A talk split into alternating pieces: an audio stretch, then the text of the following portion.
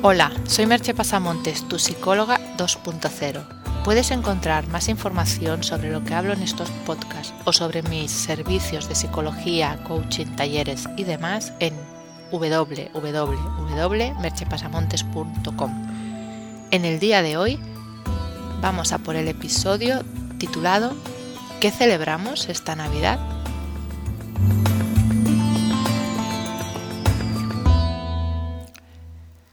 Ya son muchos los años que hago un post de palabras de Navidad.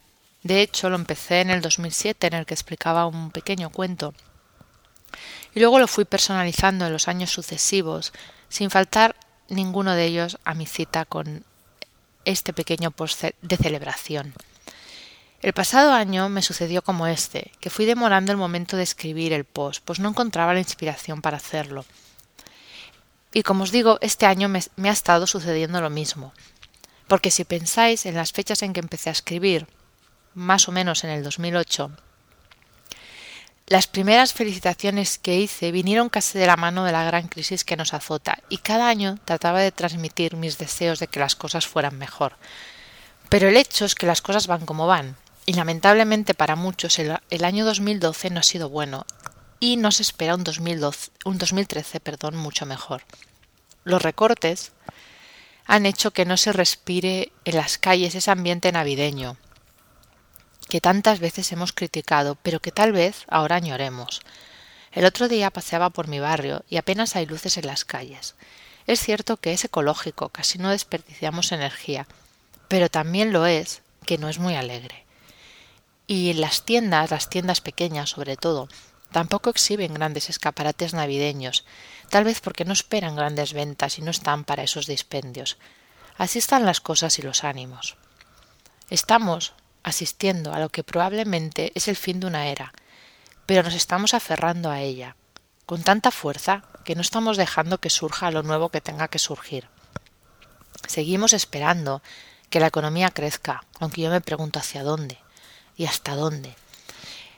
Y esperamos también que nuestro estilo de vida vuelva a ser el que era. Es muy posible que eso no suceda. Y que no suceda puede ser algo malo o tal vez algo bueno, ya que a lo mejor nos da la oportunidad de redescubrirnos, de encontrar en nosotros muchos valores que perdimos mientras corríamos como locos tras ese crecimiento constante. En todos estos años de euforia y de crecimiento desmedido, perdimos la capacidad de valorar lo que poseemos y solo nos admiraba todo lo nuevo que salía. Puede que aún nos suceda, que aún tengamos esa admiración, pero la economía exige estirar más las cosas, hacerlas durar más tiempo, Olvidamos también vivir el día a día, persiguiendo sueños de gloria y éxito. Algunos aún los persiguen, sin saber que cada meta conseguida, en cada meta conseguida surge otra. A cada éxito deseas un nuevo éxito y el círculo nunca se cierra y por tanto la satisfacción no acaba de llegar. Creímos en gente que movidos por la avaricia nos vendían un sueño de riqueza y tardamos mucho en recuperarnos de ese desengaño a todos los niveles. Y aún hemos de sufrir nuevos chascos, nuevas decepciones, nuevos ajustes. Aún así, sigo pensando que tenemos motivos para la celebración. El primer motivo es porque estamos vivos, algo que de tan cotidiano que nos resulta nos parece trivial, aunque ninguno tengamos asegurados el día de mañana. Y en ese vivir diario hay miles de cosas que también podemos agradecer.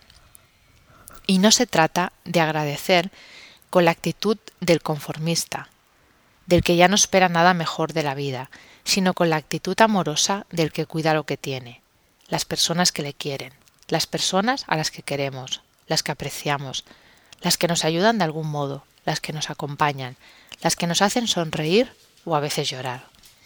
También es esencial la actitud de aquel que con mimo se trata, se respeta, se cuida, se valora, se ama a sí mismo tal como es, pues ese amarse es el primer paso de una vida más feliz.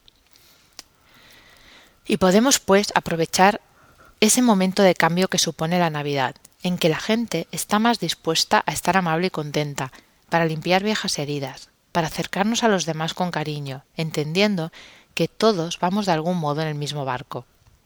Y así aprender de verdad a compartir, pues es en ese lugar en donde encontraremos las más grandes satisfacciones. Claro que lo ideal sería que lo hiciéramos todo el año, pero qué bueno que haya unas fechas que nos recuerden eso que tantas veces olvidamos. Y así lentamente, paso a paso y sin prisas, iremos encontrando cada día más motivos para celebrar, más razones para alzar nuestra copa y brindar por la vida, por lo que tenemos, por lo que nos falta, pero sobre todo por nosotros mismos.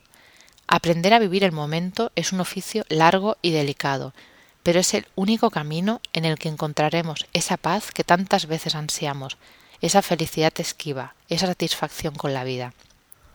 Así que te deseo para estos días que seas capaz de deslizarte en ese estado de plenitud en el presente, el mayor número de veces posible, pues cada vez que lo haces renaces un poco y vuelves a vivir de nuevo.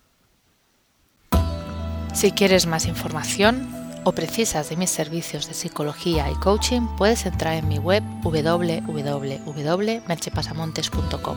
Hasta aquí el podcast de hoy. Nos escuchamos en el próximo podcast. Bye bye.